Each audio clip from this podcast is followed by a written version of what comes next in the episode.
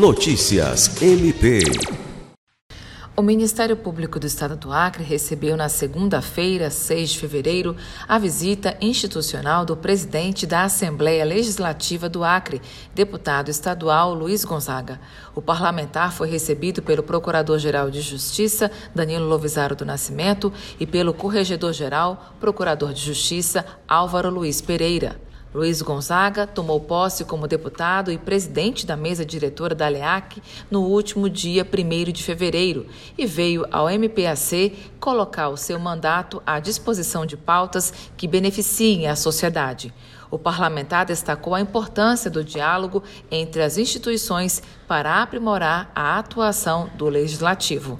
Alice Regina, para a Agência de Notícias do Ministério Público do Estado do Acre.